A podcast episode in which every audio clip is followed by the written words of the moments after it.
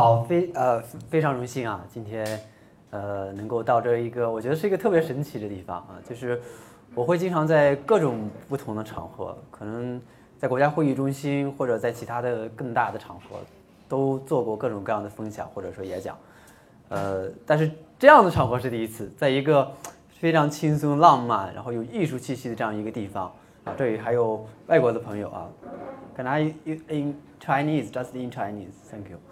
So，呃，所以我们还是回到这个今天的主题。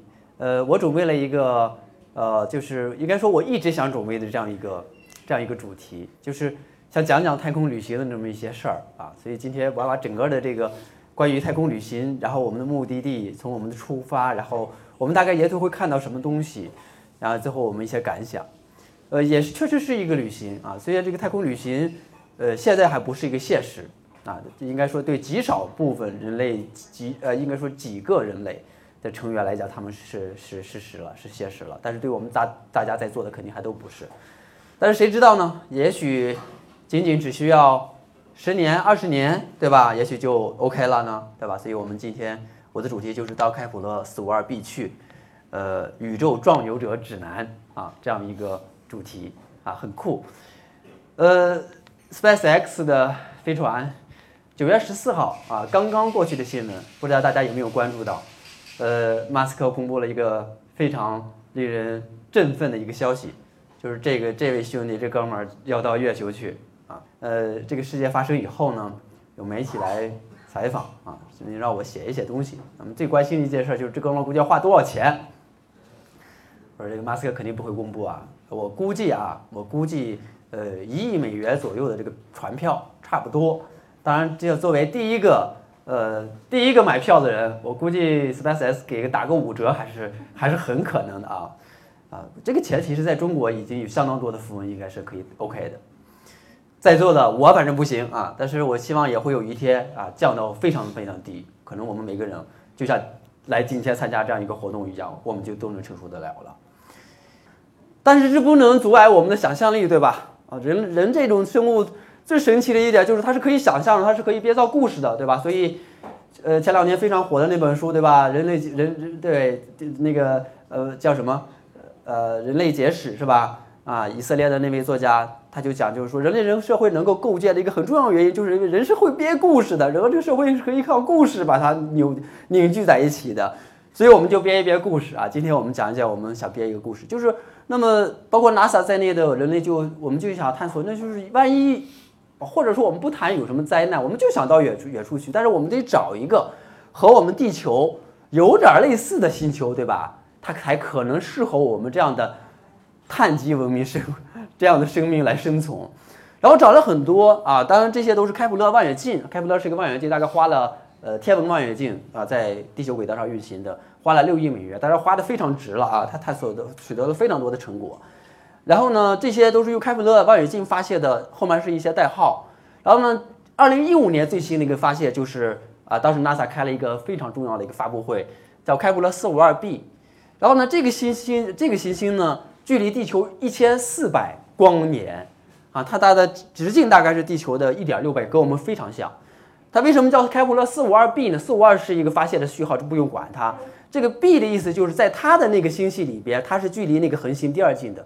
我们地球如果按这个编号体系，就是太阳系 C，大概这个明白意思吧？就是我们用水星、金星、火星，然后呃水星、金星、地球、火星这样排，所以所以其实它跟地球确实是非常的类似，当然我们对它的了解还非常的不充分，但是总之是一个很很诱惑人的一个地方了，对吧？一个一个去处了。我们今天的目的地就是四五二 b，那我们假定就要去那里去旅行，然后我们这个沿途会会会怎么出发啊？还会看到什么？就是我后面的主题。一千四百光年，我突然要跳跃一下。在我的中学时代，我非常喜欢唐诗，然后我最喜欢的一些唐诗，一首唐诗呢，还真不是李白的。呃，在《全唐诗》里面只收录了这一位作者的一首唐诗，呃，大家可能应该听说过，叫《春江花月夜》。对，张若虚，我没记错，叫张若虚。哦，对，然后我以前是能够全部背下来了，现在可能还会稍微差点，但是其中有几句最好的词，对吧？它叫做，呃。江畔何人初见月？江月何年初照人？人生代人生代代无穷已，啊，江月年年望相似。啊当然我就不读下去了，啊，非常迷人的一首唐诗。我为什么忽然跳到唐诗呢？就是因为宇宙旅行或者说太空旅行，它是非常神奇的，它是一个时间和空间的双重的旅行。一千四百光年前，而张若虚写这首唐诗，距现在恰好差不多是一千四百年。这什么意思？也就是说，在开普勒二四五二 b，假定那里是有生命的、有文明的，假定他们能够具有这样这样这个跨星系这样，它已经是河外星系了，跨星系的这样的。通信和或者说观测能力的话，他们应该是刚刚听到赵若虚在吟这首唐诗啊！你看，这不就是时间的穿梭吗？对吧？其实唐诗里大量的主题都是关于这种人与时间和空间的这种对话，对吧？所以唐诗大量的都是这样的一些主题，所以是非常神奇的。呃，所以回到我们刚才的主题，就是这是从宇宙大爆炸开始，那个 big the big ball，然后开始，然后产生了时间和空间。然后呢？现在呢？我们人类的飞得最远的就是旅行者号探测器啊，大概飞到了太阳系的边缘。那么这样就是我们现在能够能够探测到的宇宙的这样一个一个这个一个全过程。而到现在大概是啊，就是呃人整个宇宙的历史，对吧？就是十三点七 billion years 这样的一个啊一个漫长的一个时间的过程。但是宇宙最后的消亡，也许也会有一天，肯定我们是看不到了啊。也许以后还会消亡的，这我们也不管它。呃，所以我们在古代的吉萨金字塔，它的排列其实就是猎户座的三颗啊，三颗腰带上的那个腰带星啊，在腰带上有三颗星。我看到老杨那个在这个明信片上也好像有金字塔啊，我刚才看到有，还有英国的巨石阵，对吧？古代也认为是观星用的，所以就人类的在古代开始就一直在对星星啊，对对宇宙这件事情，就每个人都非常的着迷。OK，我们真的要出发了，那第一件事情就是要找个火箭，对不对？对，然后可是这个事儿很难的。这个这个是一个挺有意思的图，就是把世界上比较著名的啊这样的一些火箭都放到一张图里，可是非常小的火箭啊，最大的就是土星五啊，就是这张图。然后这是一个月亮，很漂亮的一张图，这是真实的照片，呃，非常。然后这个这个火箭应该，如果你去美国的话，应该还能看到它在博物馆，只不过是平着放啊。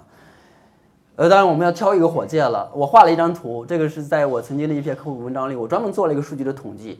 然后横呃横轴就是发射次数，然后纵轴呢就是啊就是就是它的这个我写的是叫实际的成功率，然后每一个圆圈的大小表示这个火箭一共发射过多少次，所以当然就是你越把这个角上就是最可靠的火箭，对吧？因为它发射的越多，成功率越大，这个圈儿越大表示实际用的最多，实际上是非常恐怖的。大家可以看到，就是联盟 U 这个火箭，还有美国的德尔塔火箭，呃。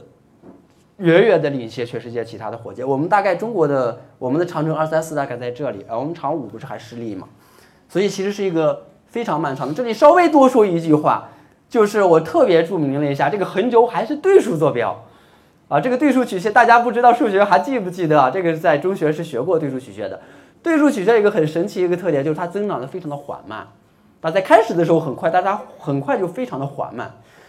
为什么要用对数坐标呢？因为我发现，如果用真数坐标的话，就这个横轴会特别特别的长，估计得到那儿去了啊。就是你能看出来这几个火箭有多么的可靠啊。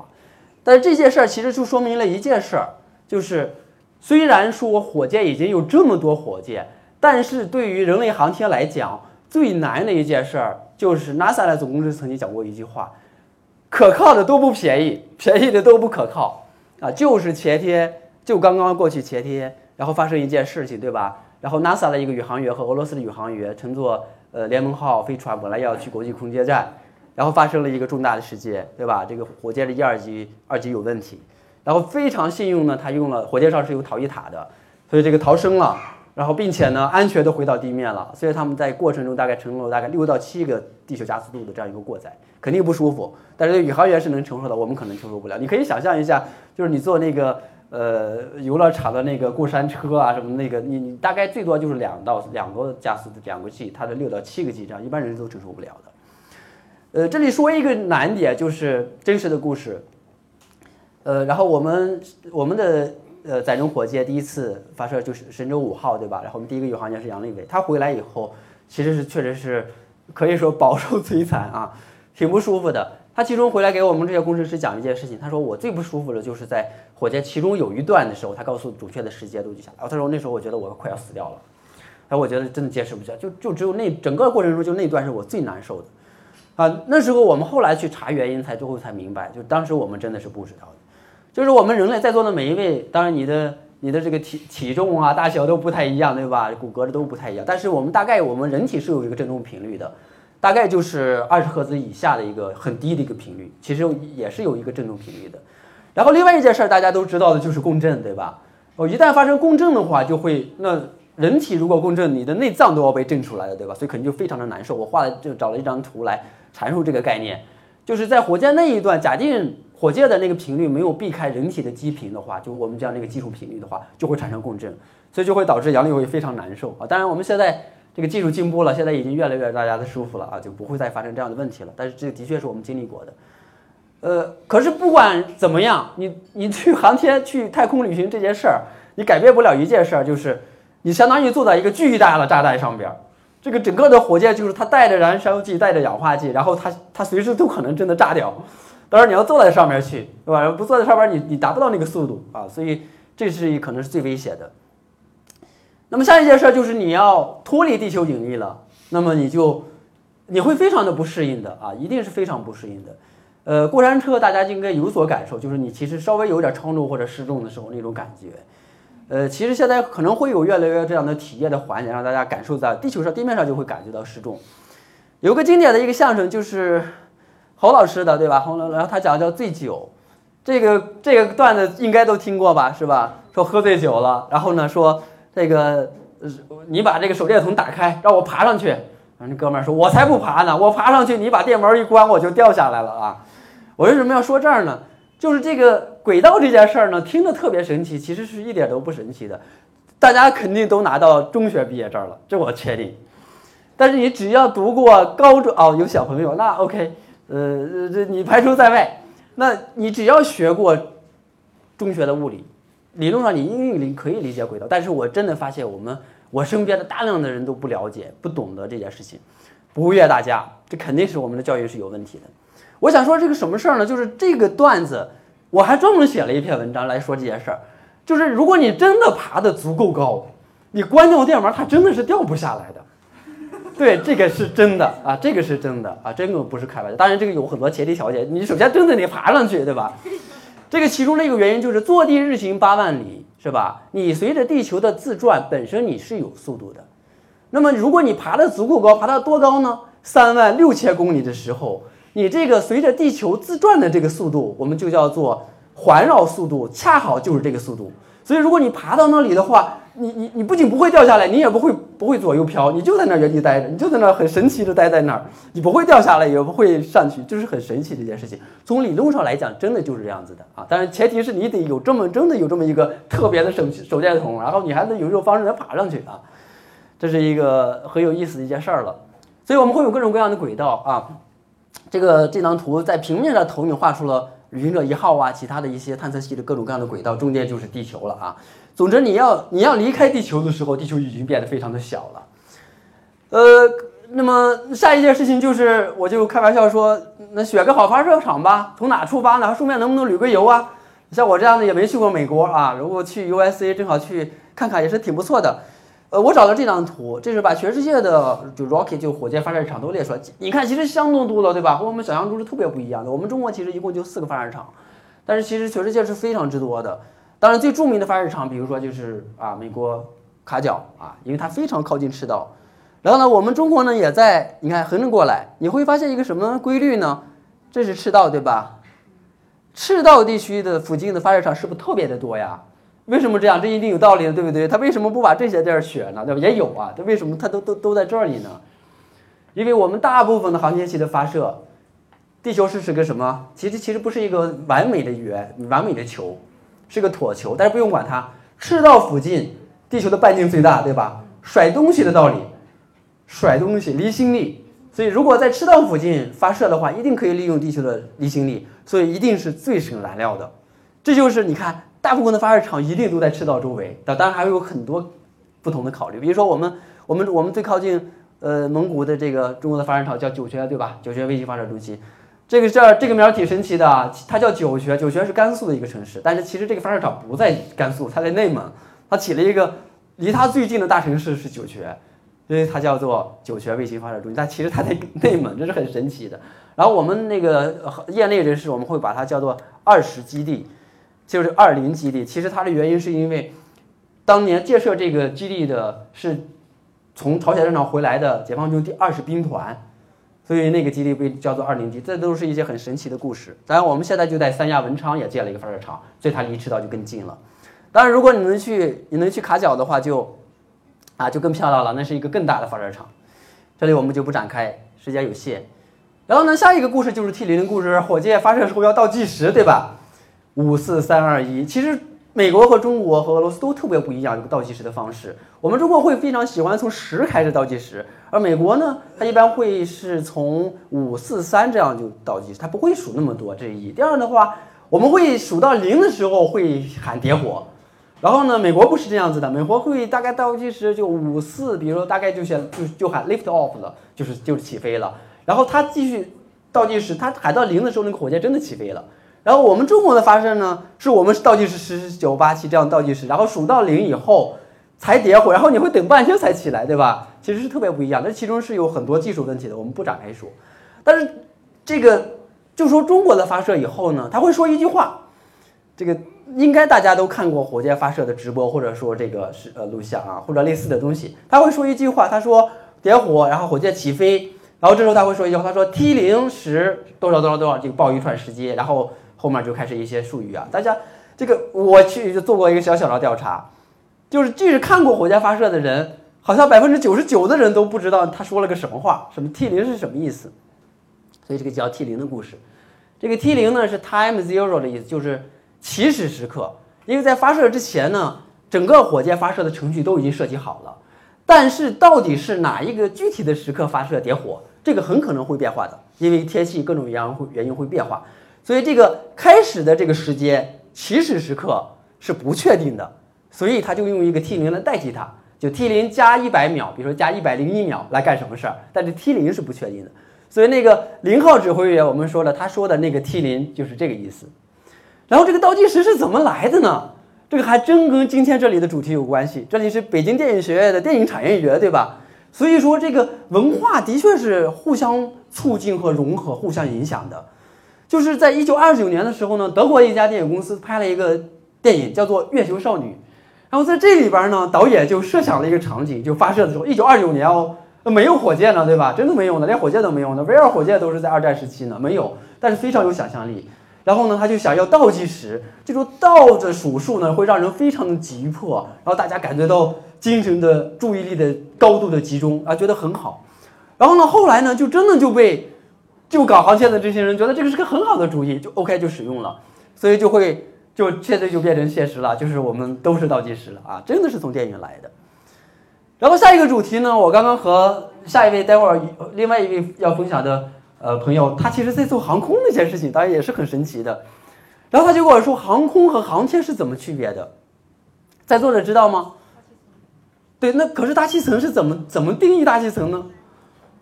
对，联合国在一九六七年，呃，一九六七年啊，就当时已经已经发射了第一颗人造卫星，这样美国都快登月了，搞了一些发了一呃一起签署了，一共有一百多个国家签署了一个条约。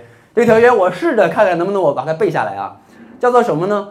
就是关于呃呃关于人类探索和利用月球及叫做外空条约。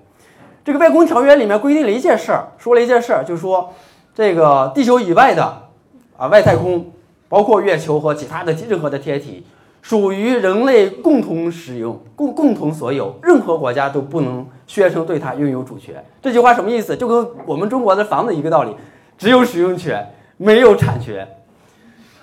我估计外星人肯定不同意啊，外星人肯定不会同意这个条约的。但这些这个里面有漏洞，这个里面最大的漏洞就是什么叫外太空？这可没定义。大气层那是逐步变化的，那没有一条线说这就是外，这就是这就是大气层的边缘了。那空气是越来越稀薄的。后来说这个不行，然后冯卡门就是钱学森的老师，他提出了一个定义，就是说。他算了一下，大概在一距海拔高度一百公里左右的时候呢，这个航空器就是飞就不带燃烧氧化剂的这种普通的飞机呢，没有办法飞行了。所以他认为可以以一百公里为界来认为这就是外太空的边界。所以后来这件事情被世界各国就基本认可了，所以这条线称为卡门线。所以大家就明白了，航空和航天的分界线就是一百公里。所以一百公里以下是航空，航空一百公里以上是航天，这个很关键。因为朝鲜曾经发射了一个前几年发射了一颗卫星，但是美国不承认它发射了发射成功。为什么？因为它的卫星只达到了九十多公里的轨道，所以就叫做亚轨道，就没进入真的太空。所以美国是不承认朝朝鲜是太空国航天国家的，很关键的。这件事另外一个关键点在什么呢？不是全世界所有的国家都认可这一点，因为如果你在一百公里是航空的话。你的飞机是不能到人家的航空、人家的领空去的，对吧？那人家要把你打下来的，你是侵犯主权呀。可是，一百公里以上，我们的卫星可以是可以随便穿越的。那这件事就就很重要了。然后，赤道的赤道沿线的一些国家，最大的国家当然就是巴西了，还有六七个国家，他们搞了个宣言叫波哥大宣言，他们不承认这件事情，他们认为我只要是我们国家上面的，到三万六千公里全是我们的领空，你不能进入我们的领空。所以呢，每年每次每年联合国开大会的时候呢，这几个国家都要提出反对联合国外空条约的一个一个一个倡议，就是说，你美国、中国，你发个卫星，你进入我的这个空间了，你要付我钱。他其实不是别的，他要要钱。然后呢，其他国家呢要就要发一个反对这些国家关于反对这件事儿的一个声明，每每年都有，真的有，这是很严肃的法律问题。啊，这是很严肃的法律问题，但实际上大家看到，在国际的这个意义上，其实其实没什么道理可讲，对吧？就是看谁的，对吧？实力强了。这是一个真实的照片，真实的照片就是航天飞机在穿越卡门线的时候，大家可以看到，对吧？这是我们最熟悉的日落啊，夕阳，然后啊，然后这个就是淡蓝色，这个区域就是实际上就是已经大气层的边缘了。大家应该都知道，我们的地球为什么看上去是蓝的，对吧？因为地球大气层的这种成分的组成，恰好是会使得蓝色的光散射的更强烈啊。所以在有大气的地方，因为散射强烈就会变成蓝色，但是再往外就不会是了。这是航天飞机真实拍摄的啊，很清楚的展示。但是它是一个逐渐过渡的范围，大家可以明显的看到。OK，我要加速了，然后这样的话，我们一百公里以上卡门线就是航天了。呃，然后这个是我待会儿会放一些视频的片段，就是我们终于离开地球了，然后我们进入到太空了，呃，然后我们要跨越空间啊，进入到一个崭新的区域。这个这张图是一个非常神奇一张图。那我们需要乘坐飞船，对吧？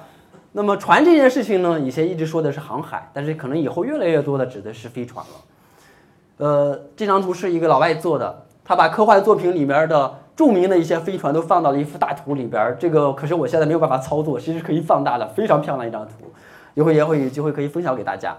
那有这种各种各样的神奇的啊飞船，我们我们挑几个来看一看啊，就是比如说阿凡达的这个创业之星号，是反物质的核聚变推进，很酷，所以它能达到呃很高的速度。因为我们如果是达不到这种哪怕百分之一的光速的话，我们到离地球最近的比邻星去。我们可能都要八万多年，所以这个显然不是我们我们这种碳基生命能够承受得了的。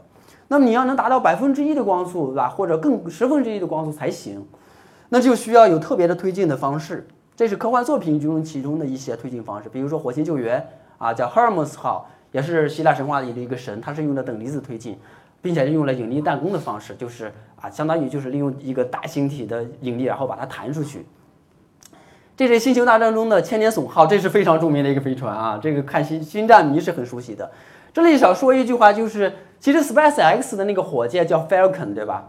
然后它的 Falcon 叫这个名字就在向《星球大战》致敬，因为千年隼号隼就是 Falcon 的意思。呃，所以这个是一些就是都是我们这种科幻的电影对现实的航天产生的具体的影响。这是另外一个著名的电影，叫《二零二零二零零一太空漫游》（Space Odyssey）。呃，在有史以来电影的评选里边，它一直都能排到前十。但真的是一个，特别是开头的前五分钟，你会以你我就不剧透了。如果没看过的话，你会以为你的你的电脑或者你的家里的投影仪坏掉了啊！是一个非常震撼的一个开场。这里不说，然后这这里面有一个非常神奇的一个细节。真的真实的细节，我把这个电影中的这个片段截取出来了。就是他们到达了那个木星的轨、土星的轨道以后呢，然后呢，发现那里停泊已经停泊了一艘飞船，那艘飞船呢，把那艘飞船放大一下，这个放大一下是这样的，八一，对，在原著啊，在在在克拉克的原著小说里，这个飞船叫做钱钱号，他真的是在向钱学森致敬。啊，这个这个作家的名字叫做阿瑟克拉克，是英国的，后来被授予爵士的勋爵士的这个勋爵呃爵位。那他非常的尊敬钱学森，所以在这个小说里向钱学森致敬。他这个学这个这个中国的这艘飞船就叫做钱学森号。但实际上，在中国的实际的航天场景里边，我们原则上是不会用人名来命名的啊。这所以仅仅可能仅仅存在于科幻作品中。还有等离子推进等等各种的方式，太阳帆推进就是太阳帆推进，大概意思展开一个巨大的帆，然后呢每个光子都有动量，然后打上去以后就相当于在给它加速。那么如果这个帆做的足够的大，它就可以一直获得加速。这种好处就在于只要在太阳系有太阳光，就可以持续的获得加速，因为没有阻力，所以它逐步逐步可以加速到可能到百分之一的光速都可能加速到的。所以这个技术很简单，但是非常的神奇，而且它已经变成现实。啊，日本曾经发射了呃怂鸟号啊，都是太阳帆推进的，这这这已经现实了。但是它的麻烦是，霍金曾经提出一个叫做叫做突破突破射星计划，大概意思要做邮票大小的一个小小非常小的飞船，然后用这种太阳帆推进的方式，他认为可以达到十分之一的光速，然后来探测河外星系这样的一种方式。不过大家都认为这事儿不靠谱，霍金先生老先生也已经不在了，去看去星星那儿了，我估计这事儿也推动不了了。OK，我们继续啊，包括可控核聚变。当然，我们就觉得这它太远了，太远了，对，就想找虫洞了啊。虫洞在这个很多的科幻电影里边都有都有所提到。呃，它其实就是相当于我们宇宙的空间，如果是可以折叠的话，可能会有一个捷径，对吧？这样我们就不用走这个一个远距离，我直接穿过去不就行了吗？呃，那么这个电影的这个当时的物理学家啊，物理学家是他的顾问了。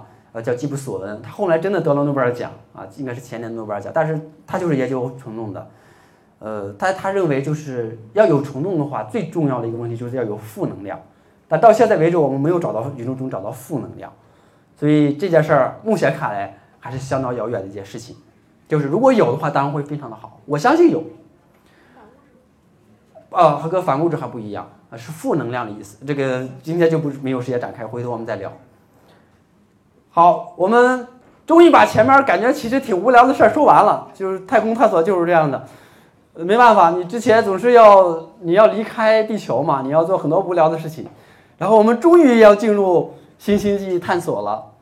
呃，我放了很多的视频。这个地方呢叫做圣玛丽角，是火星上的一个地名。呃，火星探路者呃登陆火星以后拍摄了拍摄了这一段。然后呢？刚才就是这个能看到，就是可能在火星看日落就是这样的一个感觉。主要原因是因为对，主要原因是因为火星是一个充满尘埃的，所以呃用用我们现在的话说，就相当于天天 PM 二点五超级爆表，所以那个那个太阳很可能看到的就是刚才那样一种蓝色的一种太阳啊。所以火星其实不咋地。然后我们特别想探索火星的唯一原因，是因为它离地球真的实在是好近啊，比较近，所以我们容易到达而已。第二站呢，就是当然就是木星了。木星是一个叫巨行星啊，非常之巨大。飞船打开，然后这个是木从木星的啊一个卫星叫叫恩恩格拉多斯上，呃来叫木卫二，恩格拉多斯上来，我们假定我们有个飞船来穿行。大家能看到的是，木星是一个首先是一个巨大的行星。刚才那个一闪而过，我待会儿会给大家再看，是木星的大红斑。那个大红斑有多大呢？两个地球那么大。但是为什么会有这个大红斑，至今是个谜。而且这近几十年的观测都表明，这个红斑在缩小。它为什么缩小，我们也不知道。所以宇宙中充满了未知。这个是木卫二，木卫二的恩格拉多斯也是用神的名字来命名的。恩格拉多斯目前认为是最有可能在太阳系存在生命的，因为大家看看，它喷出来叫什么呢？叫间隙泉。这个泉能喷多高呢？一百多公里。对，一百多公里，它喷出来的是大量的主要是水、冰块，然后石头。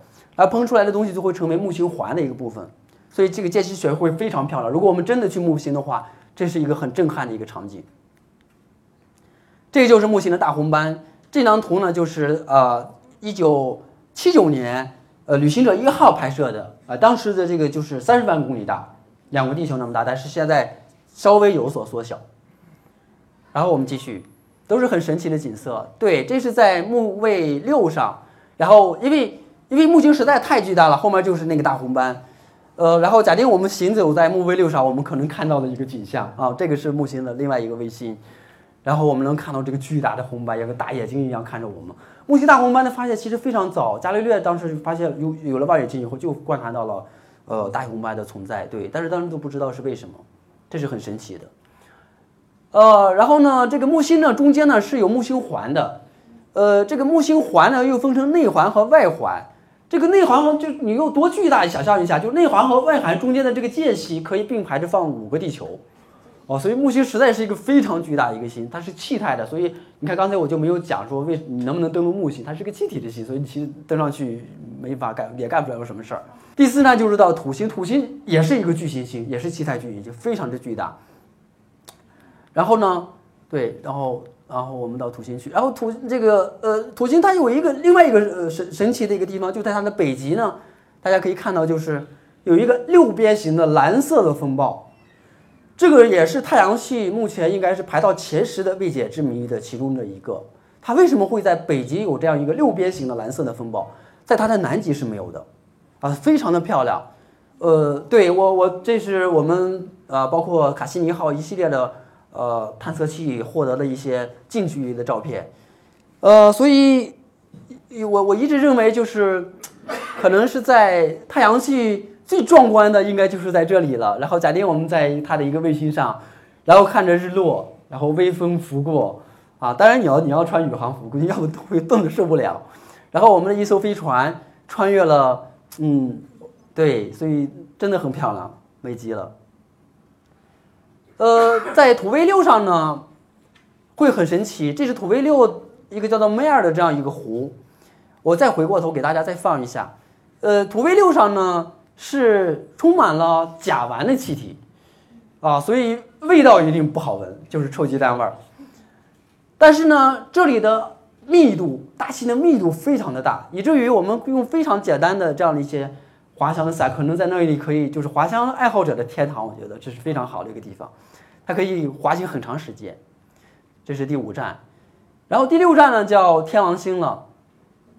天王星的名字呢就是叫乌利诺斯，英文叫它其实是宙斯的爷爷的这个名字来命名的土呃天王星。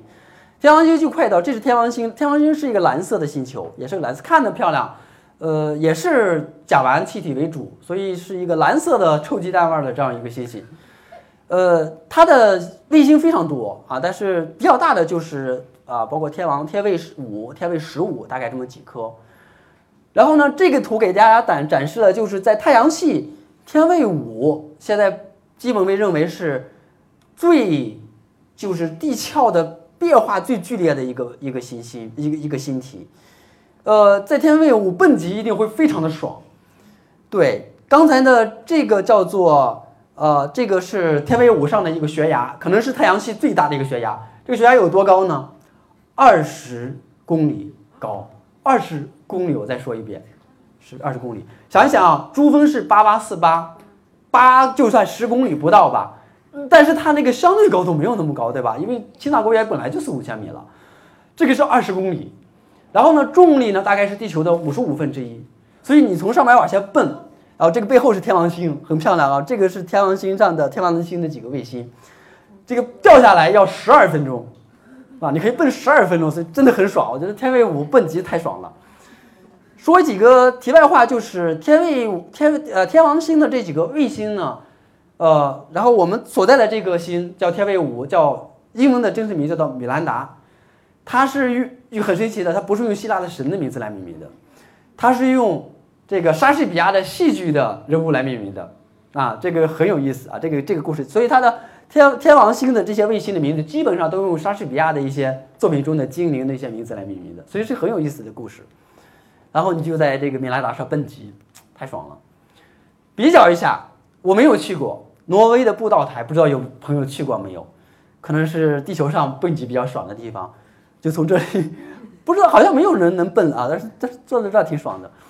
六百零四米，想一想二十公里是什么感觉啊？这是六百零四米，已经这么酷了，啊，往下奔，对，太阳系就结束了，因为海王星呃已经被开除出行星的这个名单了。但是无所谓，好像海王星也没什么看的。再往外就是柯伊伯带，就是小行星了，也没什么看的了。呃，然后你就要出了太阳系了。可是呢，我们要到开普勒四五二 b 去了。但是之后的故事，我曾经想编一些，但是发现非常难编，因为你发现没有，人类虽然说想象力是无穷尽的，但是你的想象力总是受限于你所看到的、听到的、别人告诉你的事情。但是我们人类的探测器也就刚刚到太阳系的边缘，还没有飞出太阳系。我们对太阳系之外的事情了解，其实几乎是一无所知的。然后在这种情况下，其实我们我我都很难想象出来到底是什么样子的。所以在穿越其他银河系的时候，到底能看到什么，我不知道。可能什么都能看到，也许什么都没有，也许很荒凉。但是开普勒四五二 b 呢，是地球直径一点六倍这样一个星体呢，有一些艺术家呢做了一些大胆的想象，在座的各位回去也可以画一画。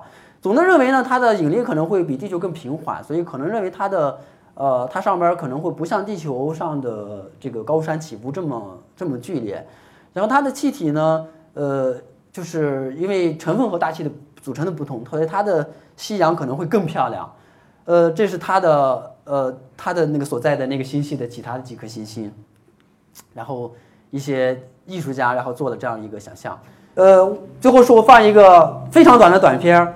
呃，啊，到这里已经足够暗了。我待会儿马上会，我不讲了，因为我刚才的这个素材都来自于这个短片，是艾瑞克先生的一个短片。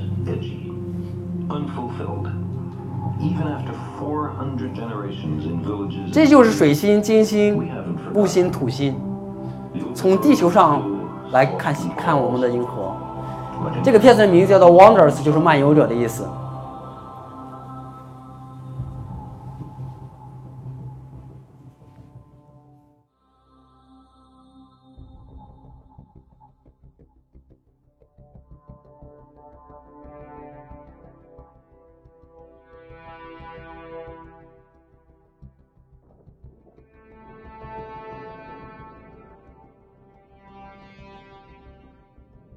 We invest far off places with a certain romance. The appeal, I suspect, has been meticulously crafted by natural selection as an essential element in our survival. Long summers, mild winters, rich harvests, plentiful game. None of them lasts forever. Your own life, or your band's, or even your species might be owed to a restless few drawn by a craving they can hardly articulate or understand, to undiscovered lands and new worlds.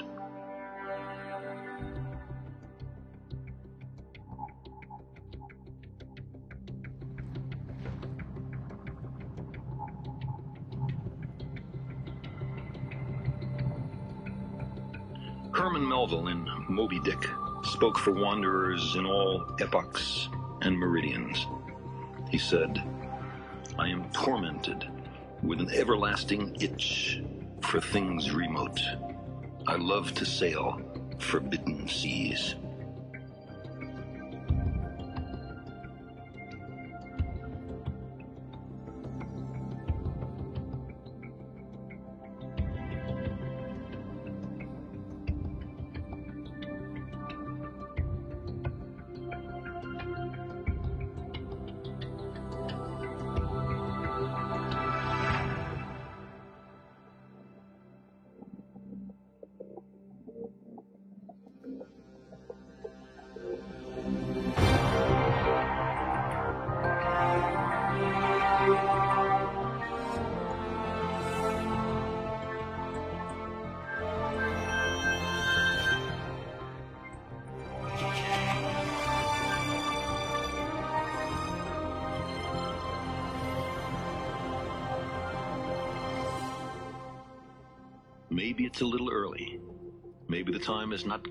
Yet. But those other worlds, promising untold opportunities, beckon. Silently, they orbit the sun. 回家适合一个人关上灯，戴上耳机，再看一遍。好，所以我这已经到尾声了。我看了一下，我已经超时了，sorry。太空旅行的你，我觉得至少我会这样。我觉得我最大的一个问题就是我可能会想家。所以想家这件事情真的是人这种生命可能也是最大的一个弱点吧，也许是啊，但是也是我们最主要的一个特点。呃，刚才那段片子的解说是呃是英文啊，对，抱歉我没有找到中文的字幕。呃，叫做卡尔萨根，是美国一位天文学家啊，他呃在天文领域饱受争议，但是他在科普领域做出极大的贡献，所以被授予非常多的奖。呃，这也是正是我今天非常荣幸、非常愿意到这里今天来到这里来的原因，就是我觉得和大众的交流或者所谓的科普，或者说大跟大家就是聊聊天儿，都是非常好的一件事情，是功德无量的事情。卡西尼号是人类历史上最伟大的、获得成果最重要、最多的一个探测器之一。当年它飞到土星的时候呢，呃，然后呢，卡尔萨根建议美国航天局把它转过头来，回对着地球啊拍了一张照片，就是这个小点儿。对，然后放大稍微放大一点儿，就是这么一个蓝色的一个小点儿啊，就是。已经还还没有到太阳系边缘，但是已经非常非常远的时候呢，呃，然后卡尔萨根写了一段话，叫做《安达蓝蝶》，他写道：人类一切的辉煌，一切的灾难，一切你爱的人，你恨的人，爱你的人，恨你的人，那些贪官污吏，那些伟大的作家，那些那些英雄，所有的这一切，都在这个安达蓝蝶上。OK，然后我最后就想少想说几句话了。维克维尔的小说《白鲸》里面，呃，有一段话，呃，我们把这个航天的人，我们经常叫做漫游者，就出自于这里。